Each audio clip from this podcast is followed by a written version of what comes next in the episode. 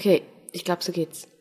Herzlich willkommen zu einer neuen Folge, beziehungsweise herzlich willkommen zu einer neuen Staffel Note to Self. Warum einer neuen Staffel? Ich hatte eigentlich am Anfang ja nie angekündigt, dass der Podcast in Staffelform veröffentlicht wird, mm, weil sich das erst jetzt irgendwie so herauskristallisiert hat, dass das eigentlich die beste Lösung ist. Denn ich muss ganz ehrlich gestehen, immer wenn es bei mir stressig wird, immer wenn mein Arbeitsalltag mich zu viel einnimmt oder ich irgendwie zwischen auf einen anderen Kontinent auswandern, ein Haus hier in Südafrika bauen, ein weiteres Buch schreiben, so ein bisschen drohe unterzugehen, ähm, unter oder zwischen meinen To-Dos, dann fällt der Podcast irgendwie immer hinten so ein bisschen runter. Dann fehlt mir manchmal die Ruhe für eine Aufnahme oder mir fehlt vielleicht auch einfach die Kreativität, um die neue Folge, die es vielleicht schon auf Papier gibt, dann auch wirklich einzusprechen. Und ähm, dann gibt's natürlich aber auch wieder Phasen, in denen der Podcast so in den Fokus rückt und ich eigentlich acht Folgen in acht Tagen aufnehmen könnte und gar nicht weiß, wohin mit all meinen Worten.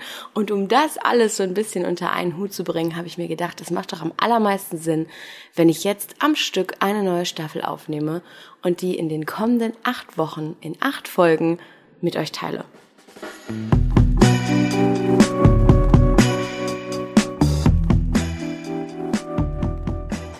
Note to Self bei Lina Malone. Und das ist jetzt auch der perfekte Moment, um euch den Partner dieser Staffel, also den exklusiven Kooperationspartner für die komplette zweite Staffel Note to Self vorzustellen. Und zwar habe ich das große Glück, zusammen mit Dr. Hauschke diese Staffel aufnehmen zu dürfen. Dr. Hauschke kennt ihr hoffentlich, ist Naturkosmetik. Und zwar nicht einfach nur irgendeine Brand, die jetzt neu aufpoppt und die ganz viele Versprechen mit sich bringt und sich natürlich auch erstmal beweisen muss, sondern eine Brand, die es schon seit über 50 Jahren kontinuierlich auf dem Markt der Naturkosmetik gibt. Ich freue mich sehr darauf, euch Dr. Hauschka in den nächsten Folgen und auch in dieser Folge natürlich noch ein bisschen genauer vorzustellen, euch ein bisschen was über die Produkte, aber auch über die Geschichte und über die Story der Marke zu erzählen und vor allem auch noch tiefer in die Markenphilosophie einzutauchen. Die sagt nämlich, wir machen Kosmetik für Menschen und nicht für Märkte. Und ich mache diesen Podcast auch nicht für den Trendmarkt-Podcast, sondern für euch, für die Hörer da draußen. Also viel Spaß mit der ersten Folge der zweiten Staffel Note to Self.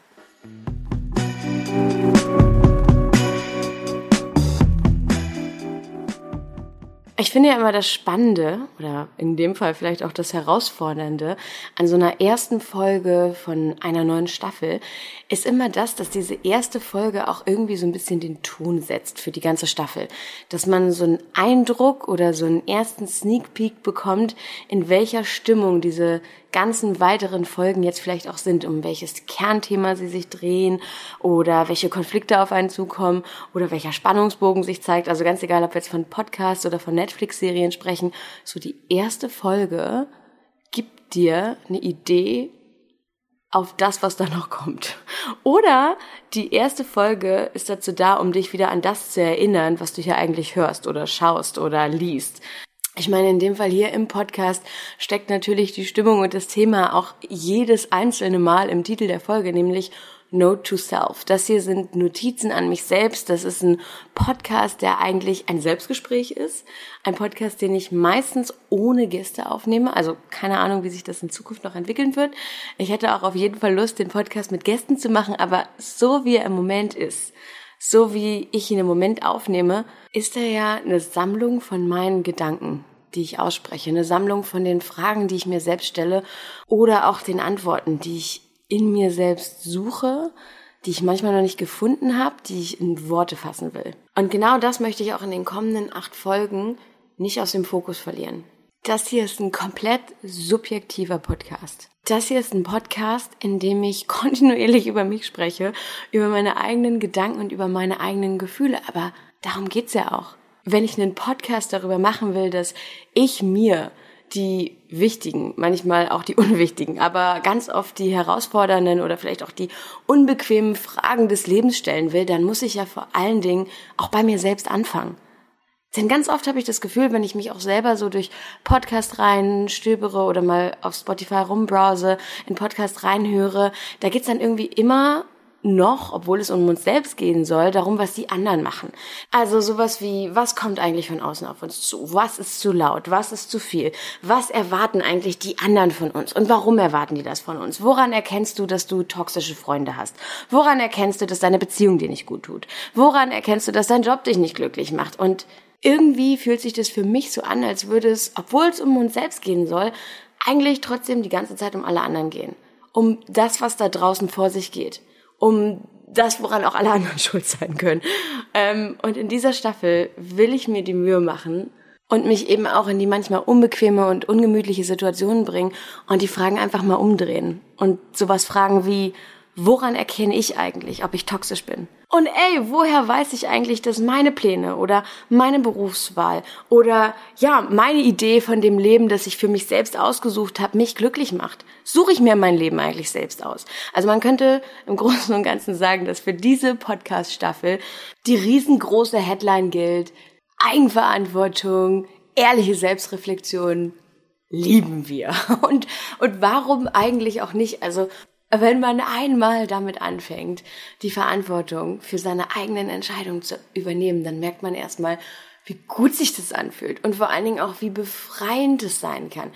Klar, wenn es nicht so gut läuft oder wenn man in einer Krise steckt oder wenn man das Gefühl hat, keine Ahnung, alles von außen wiegt schwer, das eigene Leben fühlt sich irgendwie gerade unpassend an, dann ist es immer leichter, außen nach Gründen dafür zu suchen. Warum bin ich Single? Oder warum stecke ich in einer Beziehung fest, die mich nicht glücklich macht? Oder warum ähm, hänge ich in diesem Job, der irgendwie für mich gar keine Perspektiven bildet? Warum hänge ich in dieser Stadt rum, in der ich mich eigentlich überhaupt nicht zu Hause fühle? Warum scheitern meine Freundschaften? You name it. Da gibt's noch ganz, ganz viele andere Fragen, die man sich stellt. Und dann fühlt es sich natürlich im ersten Moment super gut an, dafür eine ganz einfache Erklärung zu bekommen oder eine Liste und dann kann man die abhaken und kann sagen, alles klar, okay, meine Freunde sind also scheiße, die sind nicht für mich da ähm, und mein Job ist auch kacke, aber ich habe ja keine andere Wahl und meine Beziehung, naja, die funktioniert nicht richtig, aber da draußen gibt's ja sonst nur noch Idioten, also was soll ich denn schon machen? Ähm, und es gab so ein Gespräch, das ich vor ein paar Wochen mit einer Bekannten hier in Kapstadt hatte, das dann so nochmal die finale Inspiration für diese neue Staffel war. Da haben wir uns auf ein Glas Wein getroffen und irgendwann ging es dann doch um das Thema Beziehung, dann ging es um das Thema Dating, wen hat sie gerade gedatet, datet sie überhaupt gerade jemanden? Ich habe dann einfach mal nachgefragt, so und, ähm, hast du in letzter Zeit jemanden gedatet, hast du darauf überhaupt Bock? Und sie meinte dann so, nee, n -n, sie hat aufgehört zu daten. Und ich so, okay. Und dann sagte sie, ja, weil, sorry, aber da draußen gibt's halt auch nur noch Idioten. Bei mir passiert gerade das, wovor mich alle anderen gewarnt haben. Ich krieg gerade mit, wie abgegrast der Datingmarkt 2022 ist und dass man echt nur noch auf Irre trifft. Und ich dachte dann so, okay, aber wer datet denn diese Irren? Und wenn alle Singles nur noch irre sind, dann bist du es ja auch. Also, wenn du davon ausgehst, dass es irgendwie, weil sie meinte, der Markt ist so abgegrast, dass jetzt irgendwie nur noch Mangelware rumläuft, dann sagst du damit ja auch irgendwie, dass du auch dazu gehörst. Und dann habe ich den Gedanken so aufgeworfen und da meinte sie so, nee, so meint sie das gar nicht, aber irgendwie hat sie das Gefühl, nur Vollidioten suchen sie aus. Und dann habe ich auch zu ihr gesagt, ja, aber du suchst die doch aus. Du tinderst die doch, du swipest doch right. Du machst doch ein zweites Date mit denen aus oder triffst sie sogar noch ein drittes oder sogar noch ein viertes Mal, obwohl es vielleicht beim ersten Mal schon nicht klickt. Also, dass du mit denen keine Verbindung hast, mal dahingestellt und dass sie sich vielleicht auch komplett daneben benehmen und äh, du den einen oder anderen Abend geopfert hast und das war eine totale Verschwendung, klar, glaube ich dir. Aber du bist ja auch diejenige, die sich danach dann trotzdem nochmal mit den Typen trifft, obwohl sie von Anfang an schon weiß, dass das kein Fit ist. Oder du bist eben diejenige, die sich überhaupt mit denen verabredet, obwohl man vielleicht, wenn man ganz ehrlich ist, online auch sagen könnte, mh, hm, die Auswahl, die du da triffst in den Dating-Apps, ist halt auch eine Art Spiegel. Entweder ein Spiegel von dem, was du gerade brauchst, vielleicht auch einfach nur Ablenkung, vielleicht auch einfach nur Unterhaltung oder Zerstreuung, vielleicht aber auch ein Spiegel für ein Muster, das du hast. Vielleicht suchst du dir immer wieder den gleichen Typ Mann oder aber auch immer wieder den gleichen Typ Frau aus oder vielleicht gehst du immer wieder in die gleiche Dynamik rein. Vielleicht hat das was mit dir zu tun. Und ja, unter Umständen könnte es gut tun, sich da auch mal Gedanken drüber zu machen. Einfach um das nächste frustrierende Date auch schon mal vorab gar nicht passieren zu lassen. Also ich persönlich habe das zum Beispiel auch in meinem Datingleben als unglaublich befreiend empfunden, als ich irgendwann dann wusste, was ich wollte und ganz am Anfang hieß es eben, ich weiß ganz genau, und zu 100 Prozent, dass ich nicht wirklich weiß, was ich gerade will. Ich weiß nicht genau, ob ich gerade eine Beziehung will, aber ich könnte mir eine vorstellen. Ich weiß noch nicht genau, wie der Partner sein soll, mit dem ich in eine Beziehung gehen möchte, aber ich habe Lust, es herauszufinden. Ich habe Lust, mich nochmal auf was Neues einzulassen, aber ich vertraue mir auch selbst genug, um zu wissen, dass ich eine Grenze ziehe, wenn es sich nicht gut anfühlt.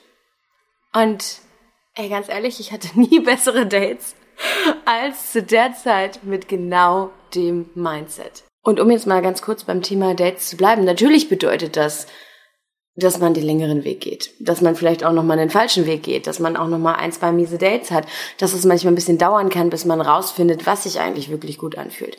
Aber das ist ja noch lange kein Grund dafür, es nicht zu versuchen. Und ich meine, natürlich, während ich das jetzt hier so erzähle, gebe ich trotzdem offen und ehrlich zu, dass es für mich auch Abende oder Nächte gab, an denen ich sowas gegoogelt habe wie die zehn goldenen Tinder-Regeln oder ähm, zehn Dating-Trends, die wir jetzt kennen müssen oder zehn Anzeichen, an denen du erkennst, dass er auch auf dich steht. Bla bla bla. Aber ganz ehrlich, jedes Mal, wenn man dann so einen Artikel bei der Cosmopolitan oder bei der Glamour aufmacht und sich den durchliest, wie oft liest man dann entweder was komplett Neues, das man sich so noch gar nicht denken konnte, so wow, okay, krass. Selten, würde ich jetzt mal sagen. Und wie oft kannst du dann diese Liste nehmen und auf deinen Alltag oder auf dein eigenes Leben transportieren und dann sagen, so, ja doch, stimmt. Und jetzt wird's Donnerstag aber richtig gut mit dem Markus, ja? Jetzt kann ja nichts mehr schiefgehen.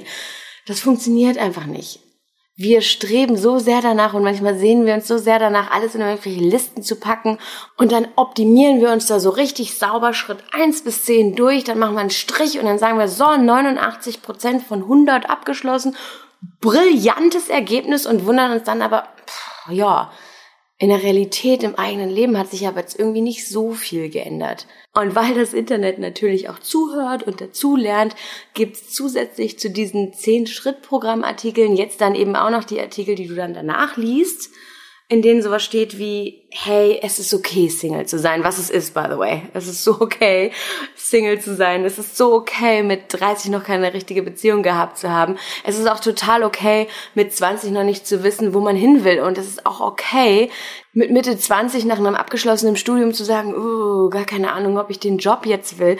Es ist auch okay, lost oder anxious oder einfach nur überfordert zu sein. Aber die Frage ist ja, fühlt sich das gut an?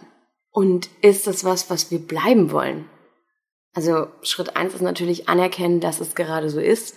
Aber Schritt zwei ist ja auch die Frage, okay, und wie kann ich das wieder ändern? Denn es fühlt sich ja ganz klar nicht gut an. Und das ist eben der Punkt, an dem die Insta-Story oder an dem die Slides enden und du bei dir selbst anfangen musst. Du kannst für alles da draußen gerade Labels finden. Du kannst für jedes Gefühl eine Rechtfertigung finden, aber auf die Lösung musst du halt selbst kommen. Denn ja, wie ich eben schon gesagt habe, ist es so normal, Mitte 20 keine festen Zukunftspläne zu haben. Das ist kommen, das geht so vielen Menschen so. Aber so soll es ja nicht bleiben.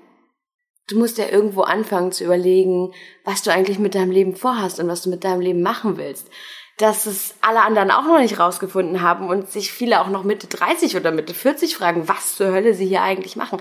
Das ist normal. Aber der Fakt allein, dass es auch anderen so geht, reicht ja nicht aus. Du musst ja trotzdem irgendwo für dich selbst anfangen. Und genauso ist es für mich mit dem Gefühl, überfordert zu sein oder sich komplett overwhelmed zu fühlen. Erstmal, natürlich sind wir damit alle nicht allein. Ich glaube, das ist sogar etwas, das uns gerade alle eint. Und trotzdem fühlt es sich echt elend an. Und trotzdem ist es nicht okay, denn überfordert zu sein ist ja eigentlich gar kein Gefühl überfordert zu sein, nicht zu wissen, was man fühlt, nicht zu wissen, wie man aus alledem, was man da fühlt, wieder rauskommt oder wo man anfängt oder wo man aufhört, das ist ja keine Emotion in dem Sinne. Das ist eigentlich eher so eine Maske, die wir uns drüber stülpen, um nicht genau zuordnen zu müssen, was wir da eigentlich fühlen. Das ist, als würden wir so einen Schalter umlegen, damit es um uns rum dunkel ist und äh, wir die Augen zumachen können und überhaupt nicht genauer hinsehen oder genauer hinfühlen müssen, was uns da eigentlich gerade Angst macht oder was uns wehtut oder was uns verunsichert oder was so schwer auf uns wiegt, dass wir lieber wow, gar nichts mehr fühlen können, als das ganz genau zu fühlen. Und ich glaube, das ist tatsächlich sogar auch eine Generationskrankheit oder sogar eine übergreifende Generationskrankheit ähm, von den Millennials, aber auch von den Gen Zs, dass wir uns teilweise lieber überladen, so sehr überladen mit entweder Informationen oder mit Neuigkeiten oder auch mit Nachrichtenfluss, mit Eindrücken von außen, dass wir lieber irgendwann sagen, oh, ich bin fix und fertig, ich kann nichts mehr aufnehmen, ich kann nichts mehr verarbeiten, I'm just overwhelmed, ich muss jetzt hier einfach eine Zeit lang liegen und gar nichts tun das ist wie so ein Coping Mechanism. Wir schütten uns lieber komplett aus, machen lieber die Batterien leer und fahren dann komplett runter, anstatt dass wir die ganz kleine Restbatterie, die wir noch haben, nutzen, um genauer hinzugucken und genauer hinzufühlen, denn das ist, sorry, fucking scary im Moment auf dieser Welt. Und genauso funktioniert es aber auch im extremen Gegenteil wenn wir ganz viel fühlen wollen, um Euphorie auszulösen, dann ballern wir uns auch zu mit allen möglichen Einflüssen und allen möglichen Eindrücken und vielleicht auch Substanzen, die uns zur Verfügung stehen, um einen Rausch auszulösen. Und diesmal aber einen positiven Rausch, um überhaupt nicht so genau hinzugucken, wie schön das eigentlich alles ist. Es soll einfach nur overwhelming fucking beautiful sein. Ich habe mich zum Beispiel neulich mit einem Journalisten darüber unterhalten, dass jede Generation ja ihre eigene Herausforderung hat, aber dass wir eigentlich alle fünf Minuten eine neue Herausforderung fühlen und vor allen Dingen zum ersten Mal als Generation auch unsere Herausforderung die ganze Zeit live auf Social Media nochmal und nochmal und nochmal durchleben und eigentlich alle fünf Minuten eine neue Herausforderung fühlen. Das war zum Anfang die Klimakrise und nach der Klimakrise, die immer noch natürlich besteht, gab es dann eine neue Trendherausforderung der Generation und das war auf einmal diese schreckliche Pandemie. Und jetzt wiederum im März 2022 sitzen wir da und spüren das allererste Mal nicht den Krieg in Europa, sondern einen Krieg in Europa, den wir live auf Social Media auch wieder durchleben und auch wieder in uns aufnehmen und auch ungebremst immer und immer und immer wieder zurück und vor und zurück und vorspulen. Aber gefühlt jedes Thema nur eine Aufmerksamkeitsspanne oder eine Überlebensdauer in unserem Newsfeed von fünf Minuten bis zu maximal fünf Tagen hat. Vielleicht ist die größte Herausforderung unserer Generation, ja wieder tiefer zu fühlen und wieder leiser zu werden und wieder genauer hinzuhören und überhaupt wieder lernen zu wollen. Zu begreifen, dass wir nicht alles wissen, dass wir bei weitem nicht über den fucking Ding stehen, dass wir bei weitem doch nicht gelernt haben, es so viel besser zu machen als alle anderen. Also vielleicht ist es auch nur was, was ich selbst so fühle, aber ich hatte einfach nach diesen Pandemie-Wehen, den Krisenmeldungen, aber gleichzeitig auch nach den TikTok-Challenges, den NFT-Wettkäufen, den Klimakrisen, Flutwarnung, Social-Media-Trends, Reichweiten und Algorithmusdiskussionen, dem Start-up-Gehassel und der ständigen Frage, wie viel verdient eigentlich Kylie Jenner, irgendwann einfach nur noch Sehnsucht danach, das alles auszuschalten. Zip, Flugmodus Handy aus. Ich hatte regelrecht Sehnsucht nach Zeit mit mir selbst. In diesem absurden Mix bin ich fast schon zum emotionalen Biedermeier geworden. Im Sinne von, ich habe das als eine Superpower empfunden, mich selbst wieder hören zu wollen und habe mich regelrecht in mich zurückgezogen, um zum einen dieser Welt da draußen so ein bisschen zu entfliehen, aber mich auch zum anderen zu fragen, was zur Hölle machen wir hier eigentlich, beziehungsweise was mache ich hier eigentlich? Und wie zur Hölle finde ich eigentlich zwischen all den Optionen und all den Stimmen und all den Eindrücken und all den Forderungen und all den Herausforderungen zu mir selbst zurück, wenn ich das Gefühl habe, dass ich mich komplett verlaufen habe. Wenn ich irgendwann da sitze und ganz laut sag, ey, so habe ich mir das irgendwie nicht vorgestellt. Und an dem Punkt war ich vor zweieinhalb Jahren. Also ich meine, rückblickend betrachtet hatte die Welt keinen Plan, was auf sie zukommen würde. Aber ich hatte überhaupt gar keinen Plan, wo ich eigentlich hin wollte. Und je lauter das in den letzten 24 Monaten um mich herum geworden ist, desto mehr ist mir bewusst geworden, wie wichtig es ist, dass ich in mir drin aufräume, dass ich mich auf mich selbst, dass ich mir selbst vertrauen kann, dass ich mein eigener Kompass sein kann, dass ich mich auf mich verlassen kann, wenn ich vor die Tür gehe, denn da draußen ist es fucking wild.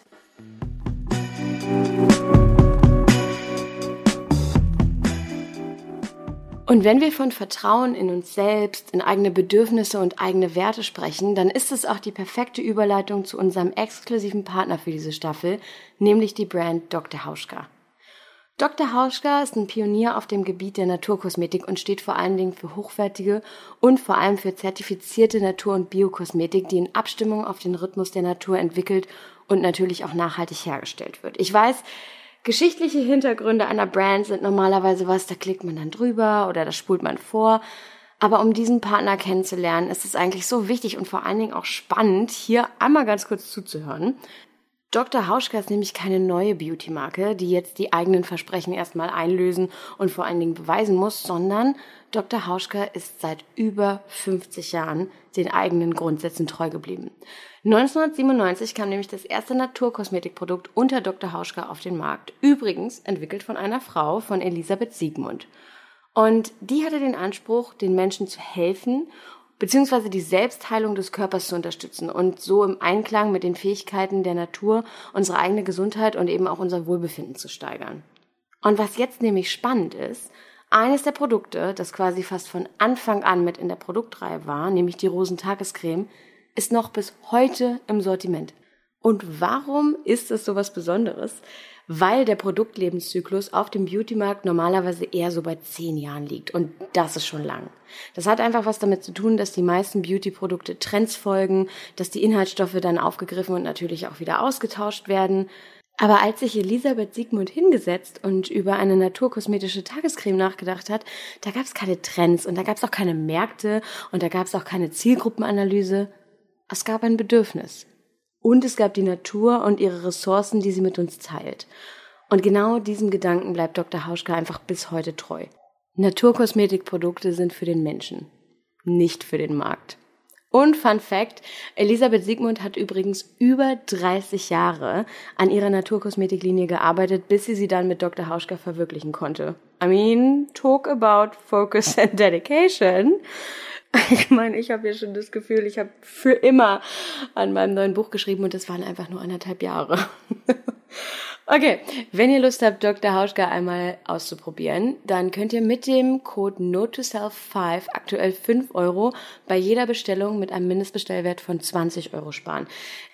Der Gutschein ist die gesamte Länge dieser Podcast-Staffel, also roundabout acht Wochen gültig. Und äh, alle Infos und Links gibt's wie immer in den Show Notes.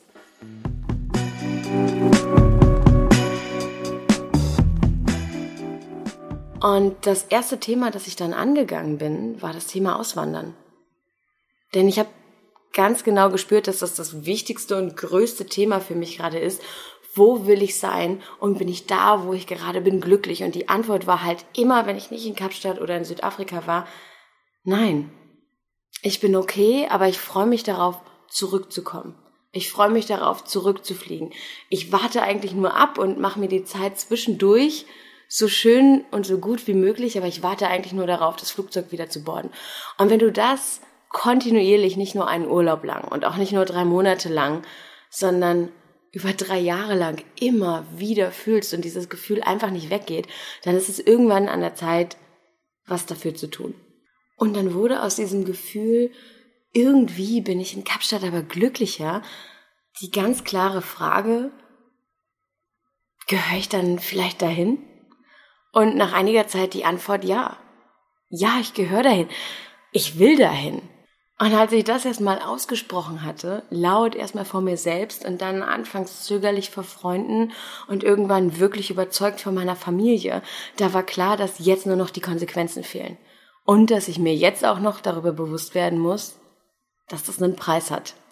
Meinen Traum zu leben und mir den Wunsch zu erfüllen, hier in Südafrika zu leben, hat den Preis, dass ich meine Familie viel, viel weniger sehen werde. Es hat den Preis, dass manche Freundschaften sich wahrscheinlich auflösen werden. Es hat den Preis, dass ich meine komplette Wohnung auflösen, meinen Hausstand aufgeben und hier drüben komplett neu anfangen muss. Und es hat eben auch den Preis, dass ich wahrscheinlich meinen Beruf verändern muss. Und dann kommt nochmal diese eine letzte Frage, ist es das alles wert? Ist der Preis zu hoch? Und die Antwort war nein. Ich wusste dann einfach nur, okay, das ist mein Wunsch, das ist mein Weg und das sind die Konsequenzen. Und dann habe ich angefangen zu planen. Dann kam eine Pandemie dazwischen, aber zwei Jahre später bin ich hier. Und daran hat niemand Schuld, außer ich selbst. Und es fühlt sich unheimlich gut an.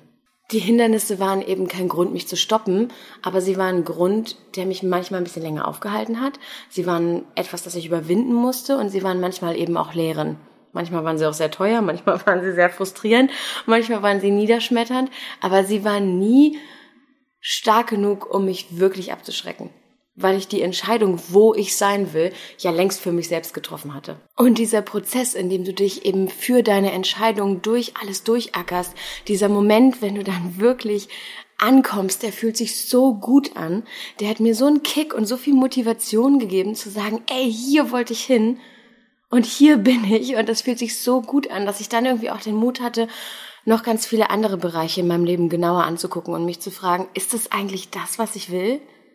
Bin ich eigentlich die Person geworden, die ich werden wollte? Und wenn nicht, was muss ich ändern, damit es sich so anfühlt? Oder damit ich das Gefühl habe, auf dem richtigen Weg zu sein? Und es war eben unter anderem auch mein Beruf. Mit dem habe ich schon lange gehadert. Ich bin irgendwie in das Thema Bloggen eingestiegen, als es noch um lange Artikel ging. Oder generell um Artikel. Als es um Geschichten ging, als natürlich auch irgendwie die Masse an Menschen, die gebloggt haben, viel, viel kleiner war, als Bloggen noch was Nischiges war und ähm, habe mich da immer komplett aufgehoben gefühlt und mich auch immer ausleben können. Und irgendwann hat sich die Branche eben geändert. Das ist komplett normal und das ist auch komplett natürlich und ist schneller geworden und ist kurzfristiger geworden, ist natürlich auch breiter geworden. Dann kamen nach den Bloggern die Instagrammer und nach den Instagrammern kamen die Influencer und auch die vertikalisieren sich immer weiter in alle unterschiedlichen Bereiche unseres Lebens und man hat quasi schon fast das Gefühl, dass man um die Aufmerksamkeit buhlen muss dass man noch lauter sein muss als alle anderen, um gehört oder um gesehen zu werden. Oder man muss eben immer wieder sagen, oh bitte guck doch auch auf mich. Hallo, ich bin auch noch da. Und es hat sich überhaupt nicht mehr gut angefühlt. Es hat sich ehrlich gesagt irgendwann für mich angefühlt, als hätte ich halt auch einfach mein Zenit überschritten. Und dann habe ich damit eine Zeit lang gehadert und habe gedacht, boah, das fühlt sich irgendwie gerade nicht, nicht gut an. Das fühlt sich irgendwie fast schon nach Scheitern an. Nur um dann irgendwann zu begreifen, okay, du kannst jetzt sagen, du bist als, I don't know, Instagram-Profil mit Wachstumswünschen gescheitert, weil du einfach stagnierst, weil du nicht wächst, weil immer wieder neue Leute dazukommen, aber auch ganz viele Leute, die dir schon lange folgen, dann eben kein Interesse mehr haben. Ähm, deine Follower erneuern sich zwar immer, aber sie werden aktuell faktisch und in Zahlen nicht mehr, was für den Beruf Influencer, den ich nie ausüben wollte, aber auch einfach für dein Portfolio auf Instagram bedeutet, okay, dein Marktwert wächst nicht. Und dementsprechend ähm, klettert deine Karriere auch nicht auf der Leiter nach oben. Etwas anderes als das, was du gern machst oder das, was du gern kannst, ist gerade gefragter. Und das ist nicht unbedingt eine nachhaltige Ausgangslage für die eigene Karriere. Wie geht's denn jetzt weiter?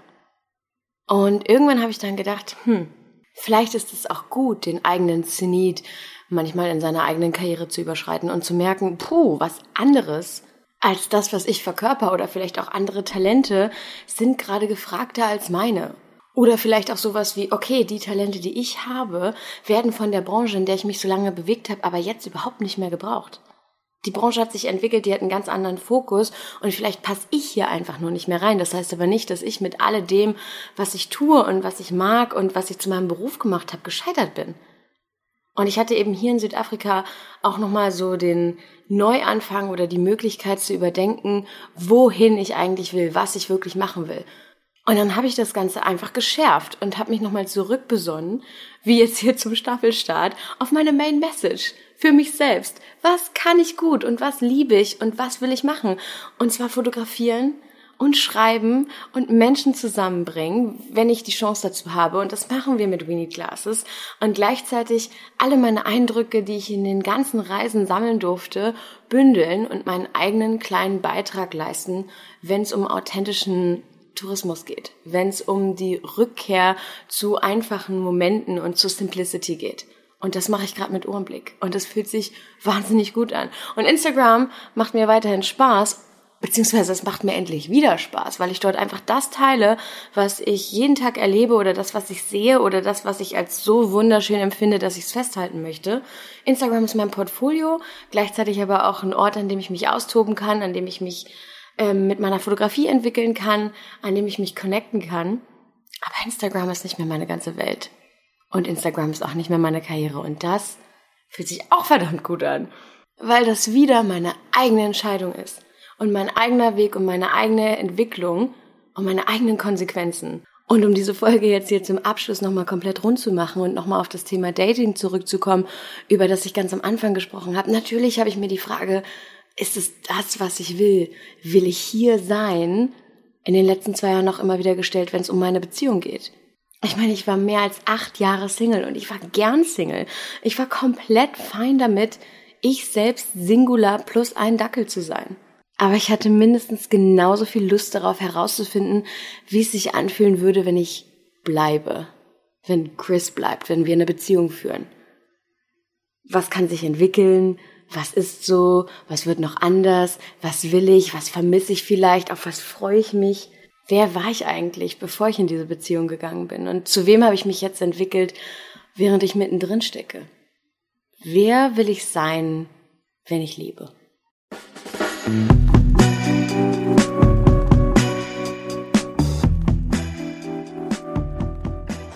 Note to Self bei Lina Malone